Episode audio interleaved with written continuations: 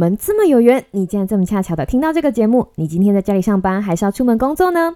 不管是要去的目的地是哪里，请都让凯莉的声音和你在一起。Hello，我是凯莉 Kelly，凯莉陪你上下班是又 What's up 在干嘛的短片通勤单元。我们尽力日更到日更，非常感谢大家长时间的支持。喜欢这个单元的话，请千万记得在你收听的平台上面订阅我们，或是来脸书、IG、YouTube 找我们玩。是的，我们有一个日更 YouTube 频道，以及帮我们留个五星评论支持我们的创作吧。Hello，各位听众朋友，大家好啊！我是凯莉，耶！我过完生日回来了。大家一定会觉得非常奇怪哈，为什么每次凯莉陪你上下班这个单元呢？凯莉总是要跟大家讲说我回来了。你知道人生嘛，总是像橡皮筋一样松松紧紧，松松紧紧。如果累了就休息一下哈，如果有精神的话就多录几集。所以我每次回来的时候都带着满满的电力，要跟听众分享，就是我之前做了什么事情啊，最近又学了什么新的东西想跟大家分享啊。所以大家会很常听到说，嘿，我回来了。所以我们每一次如果在空中跟彼此用声音遇见的时候，都带着这样的心情，我觉得，嗯，我觉得还蛮美好的。那节目一开始呢，想跟大家报告一下凯莉的近况、山姆的近况，还有华三小的近况。大家应该知道，我前一个礼拜放了自己一个生日周，然后开心的在家里滚来滚去啊，好好的去喝了几杯几杯 珍珠奶茶。其实我最喜欢喝的不是珍珠奶茶，我比较喜欢的口味就是跟抹茶有关的。对我是一个你知道 抹茶控，我还蛮喜欢的。另外一个饮料是呃 Starbucks 的，就是星巴克的那个抹茶拿铁，就是听起来很小朋友口味，对不对？我有个好。好朋友就问我说：“为什么会喜欢喝这种饮料？”我就告诉他说：“因为从 Starbucks 里面买的饮料就有一种 很成熟女人的感觉，但是在成熟女人的那个杯子里面装的却是甜甜的抹茶拿铁，换成 soy milk 也非常好喝。如果大家跟凯莉一样喜欢追求成熟女人的外表，但是里面甜甜饮料的感觉，非常非常诚心的跟大家推荐这一款饮料。那个本集星巴克没有置入哈，欢迎来置入哦！我非常喜欢喝抹茶拿铁。”那山姆呢？哦，我们恭喜山姆已经出关了。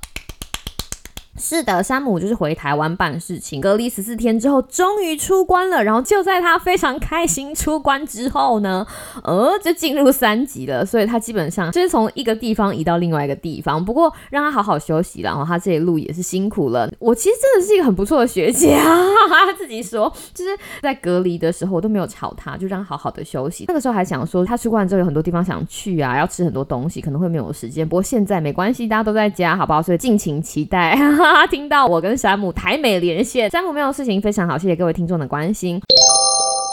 我在我的生日周想要做的一件事情呢，就是我去跟好久不见的华山小见面了。我跟阿乐一起开车去佩勋的家，然后我们也真的在同一个房子里面录了我们第一次 面对面录音的节目，我觉得还蛮有趣的。之后把成品解出来会跟大家分享哈。我们那个还有一点故事，我们可以改天再来讲。好啦，那就是第一个就是跟大家讲一下我们主持群的近况。那第二件事情呢，就是我们 YouTube 频道终于破一百万哦，不是，终于破一百个订阅了，拍拍手。跟各位听众讲一下，我们频道有一个软体工程师嘛，然后他非常非常 nice 的帮我们把之前的节目呢，就是汇入到 YouTube 频道，就让我们有另外一个平台可以分享我们觉得很有用的资讯以及一些你知道有趣的故事。那因为我们两个中二啊，那个时候就取了一个很长的名字，所以一直没有办法换名字。从那天之后，我就一直在频道里面跟大家说，拜托大家去订阅啊，让我们可以换名字。那天哈，那天终于凑到了一百个，就是订阅人数。我跟我们主持群分享之后，大家整个就嗨起来，你知道吗？就开始想说啊，我们要想什么样的名字？就东加西加，东加西加，想说我们要从一个很有名的 podcast 频道，其实并没有变成一个有很响亮名字的 YouTube 频道。然后我们就你知道东凑西凑凑了四十个字。听众朋友想说什么？没有没有，这件事情没有发生，因为那个时候我突然意识到，我又在跟我的学弟们做一些你知道很中二的事情，我赶快把这个计划就是按下来哈。所以我们现在大家看到的名字还是之前就有那个名字，我们非常珍惜这个改名的机会。我们不知道如果乱改了一个什么名字之后，如果要改回来，是不是要强迫听众拉人来订阅？这真的非常蠢。所以等我们那个 YouTube 频道的名字取好之后，会在节目里面跟大家分享。再次感谢所有为了我们频道。要改 YouTube 频道要改名字而订阅我们 YouTube 频道的听众，这听起来真的超瞎的，非常谢谢大家啦！第三件事情呢，就在讲到今天的节目内容。老实说，我觉得现在如果在讲疫情啊或者疫苗，大家应该就马上逃走。没有没有，我赶快回来，我没有要跟你们讲这个。我想要跟大家分享的是我第一个月 shelter in place 的生活点滴啊。shelter in place 呢，这个字我也是在 pandemic 我才学到的。shelter in place 的意思其实不太等于封城，它比较像是就地避难。你现在不管在哪里，你就在那里避难就对了。然后除非不得已，不要外出。希望大家在听完我今天讲完这些故事的时候，你可以回去听我们的第一季的第一集。为什么笑？因为对于所有的 podcaster 来说，基本上第一季的第一集都是他们的黑历史，都非常不希望大家回去听。但是有一些新听众哈，如果在某一集认识你之后，觉得哎，你这个频道好有趣哦，他就会回去把所有的旧集数，就是你知道一并听完。当这些新听众听到第一季第一集的时候，就觉得嗯，这个音质啊，今天讲的基本上呢，就是我们第一季。第一集那个时候的幕后花絮，大家不知道你凯莉谁啊？山姆谁啊？对，我们就意气风发的出了第一集的节目，但是大家不知道当时我们是在什么样的心情，我们是在什么样子的环境之下录了这样子的节目。我之前如果把这个东西跟大家分享，大家也没有办法可以联想到底是怎么样的状况。但是现在台湾因为已经进入了三级警戒，我觉得这样子的时空跟当时录音的我们非常非常的相似，就觉得这好像是一个可以跟大家分享的东西。今天这集听完之后。如果大家有兴趣的话，我非常非常的推荐大家回去听我们的第一季的第一集。在这里跟大家卖个关子，先不告诉大家那一集在讲什么东西，只是要跟大家讲说那一集的东西，或者是去年我们节目上讲的东西，放到现在来听，其实完完全全都没有违和，这是一件非常妙的事情哦。对，我们已经到了第两百六十四集了，我们现在才要跟大家分享第一季第一集的幕后花絮到底是什么呢？保证有趣，请跟我们一起听下去。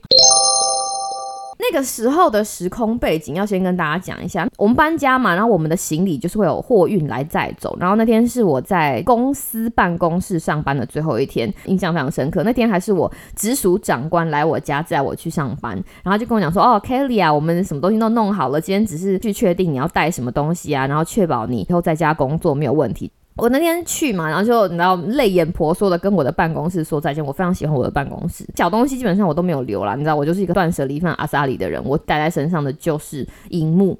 我从我的办公室把我的两个荧幕就是扛回家。然后我老板在开车的时候就问我说：“Kelly 啊，你为什么这么坚持要带着两个荧幕？”好，然后我就跟他讲说，因为荧幕是我的生命，所以我坚持要把这两个荧幕带走。那大家可能不知道，当天我老公已经在家了，然后那天就是会有搬家公司来我们家，所以我自己的荧幕其实已经被我老公不小心让他搬上车。然后我们的货运呢，其实不会在我们搬完家之后马上就到。如果我没有记错的话，大大概还要再过两三个礼拜。换言之，就是我搬到新的家之后，我会有两三个礼拜没有我原本旧家的东西用。老实说，我工作没有两个荧幕是非常非常崩溃的事情，所以我那个时候就跟我老板一个人扛着一个荧幕，就是带回家。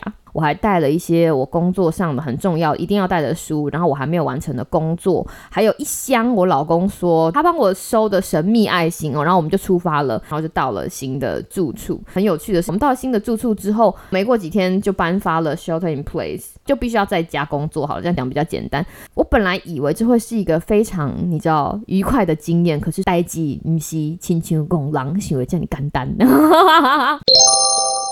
先跟大家讲一下我们住的地方，我们搬到一个新的地方，我们想说啊，来这里认识一下环境，再去找住的地方，所以我们。刚开始的第一个月其实是住在 Airbnb，我们签了一个月的约。Airbnb 其实有点像是民宿，然后你知道在网站上我们就看那个房子很可爱啊，然后布置的 布置的很有美国乡村风，然后就觉得哇，有厨房哈，然后有一个房间，有餐厅，然后看起来很不错。根据屋主说哈，还有一个小阳台，有一个落地窗，然后想说哇，好棒！那阿波因为喜欢，对不对？照片都拍的非常美。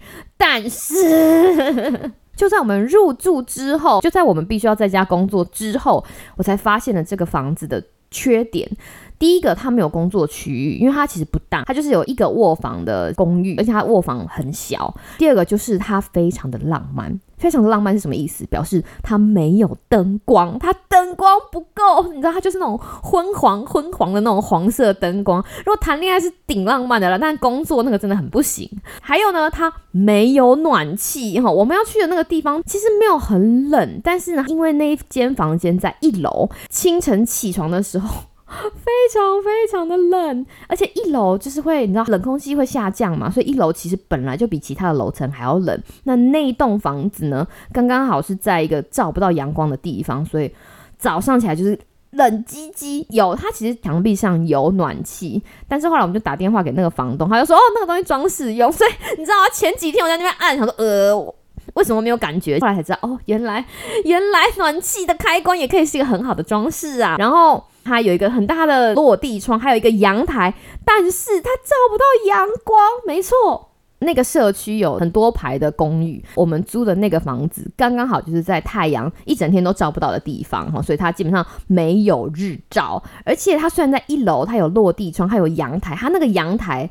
的那个落地窗的门一打开出去之后呢，它有一个比我还要高，你知道三个头的墙，所以换言之，我只能走出去阳台看到天空，就这样，我没有办法看到前面，因为它就挡起来了。我不知道为什么，可能是因为行人会在前面走来走去，因为它其实是面对着大马路，他不想要被你知道干扰，所以它就是一个 呃看不到外面，但是只可以看到天空的阳台，你就可以拉开阳台走出去，然后看天空，说啊。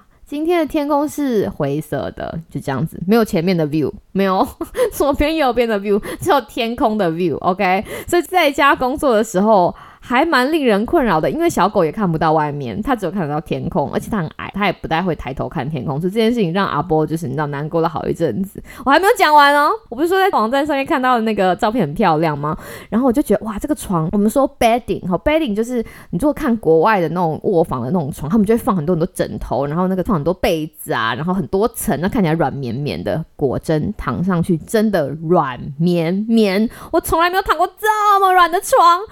第二天腰就痛了，我想说哈，我要在这里住一个月。然后我老公也是跟我讲说，他觉得他从来没有住过这么浪漫公主风的床，就是你知道有点昏暗，然后床软绵绵，就你一躺下去，整个就诶陷进去的那种感觉。而且更惨的事情就是，我们在那个时候行李大概还要两三个礼拜才会来，所以。对，我们就在，我们就在房子非常不友善，然后身上的东西有限的情况之下，开始在家工作。你们觉得故事听起来很精彩？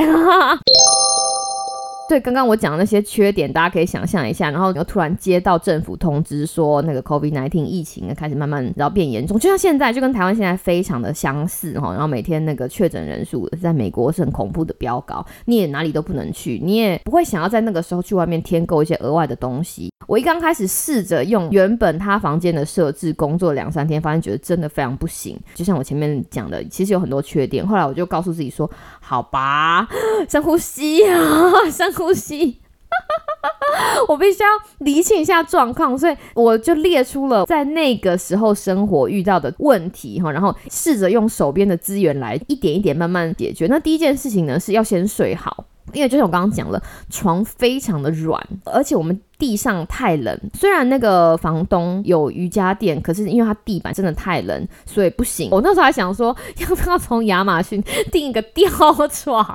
但是因为你暂时住在一个地方一个月嘛，你什么东西买了下去，你就会觉得这个很不 OK，你知道吗？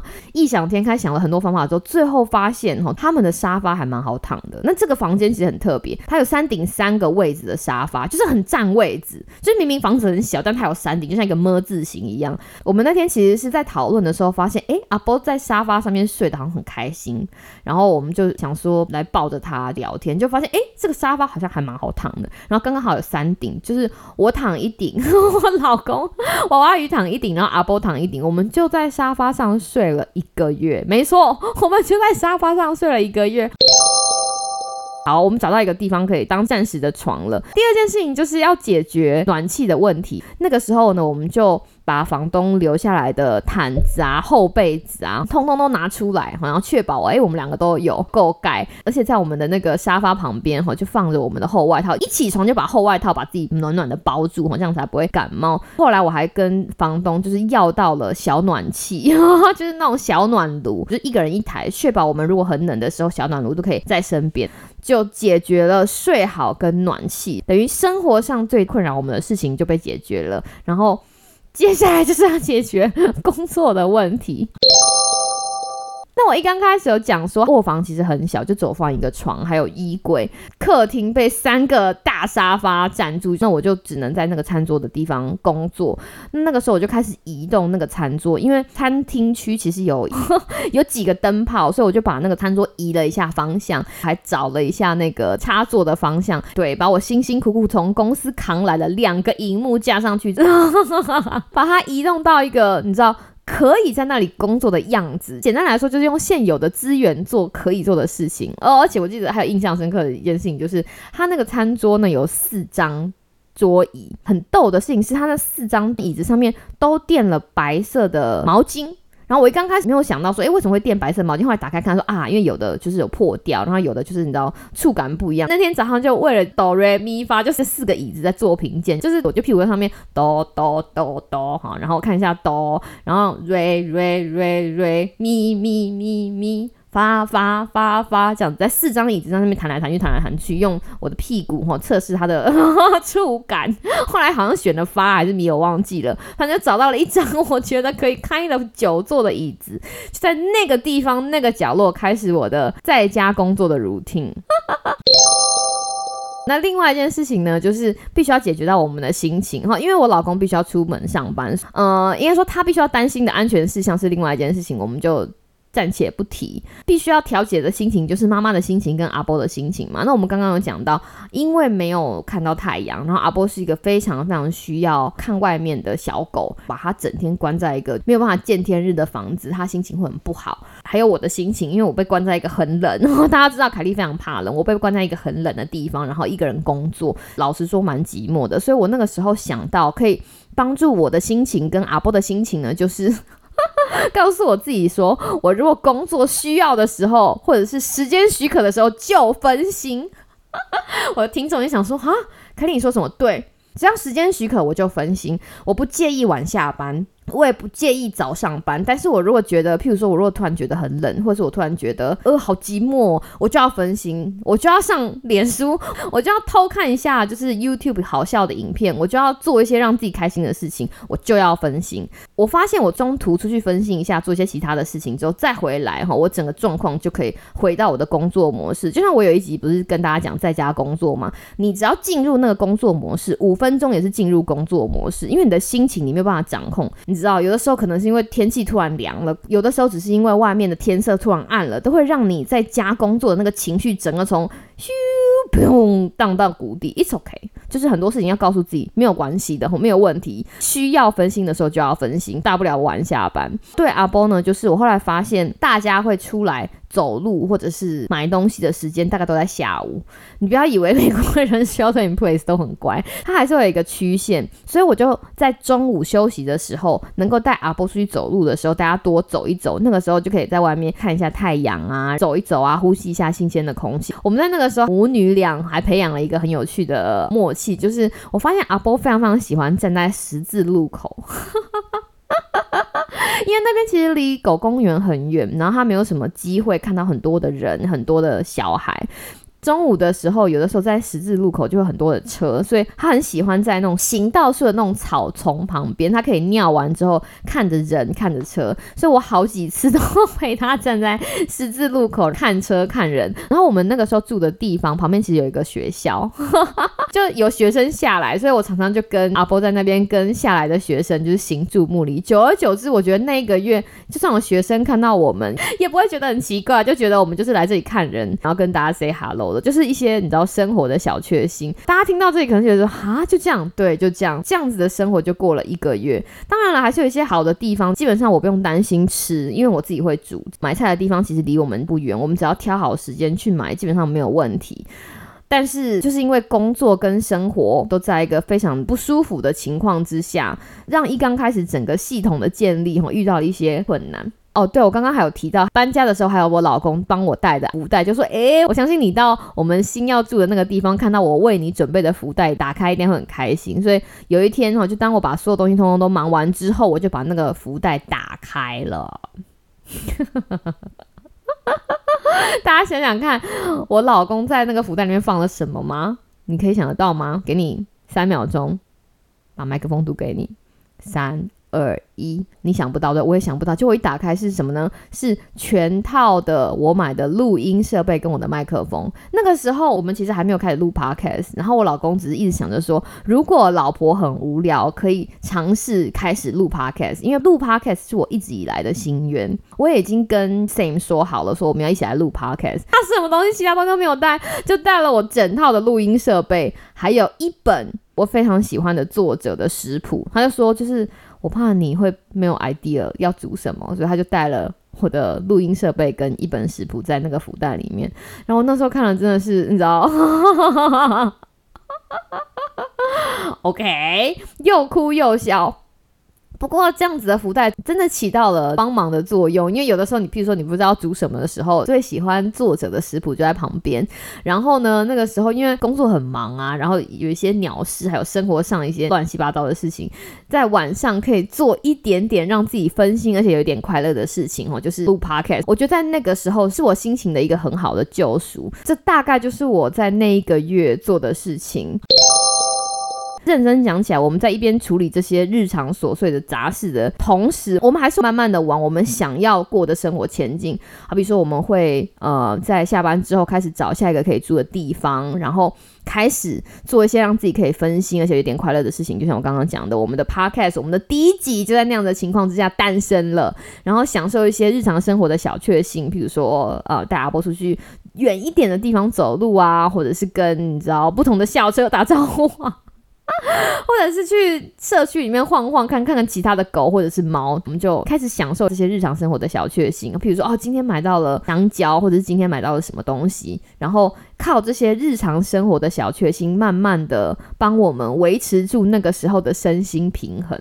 嗯，不知道大家听完这个我们第一个月在美国 shelter in place 的经验有什么样子的呃感想？不过今天这一集其实只是要跟大家讲说，很多事情一刚开始都非常的疯狂，我的也是，而且在那个时候我们对这个。COVID nineteen 是完完全全未知的，你去听我们第一集就知道。你学了很多，你知道吗？当卫教师，你学了很多，你知道应该要这么做，这么做，这么做。然后你也在 SARS 结束之后读了很多东西，可是事实上要应用到你的生活，那种感觉还是很恐怖的。在所有东西未知的情况之下，戴口罩跟洗手，其实是我们那个时候唯一知道能做的事情，就是这个样子。然后我们还在想说，惨了，会不会未来三年都没有疫苗可以打？老实说，我们不知道，在一年之内就有疫苗可以打了。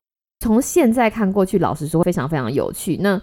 把这样子的故事跟现在在台湾的大家分享。虽然我现在好像可以很轻松的跟大家讲过去这件事情，可是其实我当下也非常的害怕跟非常的迷茫。可是行为学里面有一件事情，就是你如果不知道该做什么的时候，就使用你手上有的资源，控制那些你可以控制的事情，然后告诉你自己说：“诶，我相信我可以做得到。”你手上有一些资源，然后你慢慢可以控制一些你可以掌控的东西的时候，这其实是一个很好的循环，你的自信心也会。慢慢的起来，对不对？你就会觉得说，哎，我真的可以，我真的可以，就是从那些很小很小的地方，把自己的自信心捡起来，然后告诉自己说，哎，其实我有解决问题的能力嘛，就慢慢的、慢慢的把自己的生活活到哈比较接近自己想要的那个样子。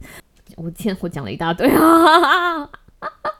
我今天呢，在华就是社群媒体的时候，发现了一段很可爱的话，我想要把这句话呢当今天的结尾跟大家分享。那它英文是这样子的：就 Sometimes you have to let go of the picture of what you thought life would be like, and learn to find joy in the story you are living。它的意思呢，就是说，有的时候我们都会在脑海里面画出一幅我们对生活的想象。好，但这个想象有的时候你就必须要把它，就是你知道放手，你就要 let go，然后学习在你真实的生活里面找到那些小小的趣味，或者是小小的开心的地方。就是希望大家可以在现在的生活找到一些小确幸，然后然后利用这些小确幸，让自己的生活在身心灵上面都不至于倾斜的太严重，然后慢慢等待，等有一天等疫苗来，等有一天等整个情势被控制之后，我们就可以朝着我们想要前进的那个地方前进。不知道大家喜不喜欢今天凯莉分享的故事内容呢？Again，希望大家可以回去听我们第一季的第一集，听听看我们那个时候是如何苦中作乐，苦中作乐吗？把第一集生出来之后，我还会再跟大家分享更多的东西，请继续锁定我们的频道哦。我是凯莉，希望你有个美好的今天跟明天，那我们就下次再见喽，拜拜。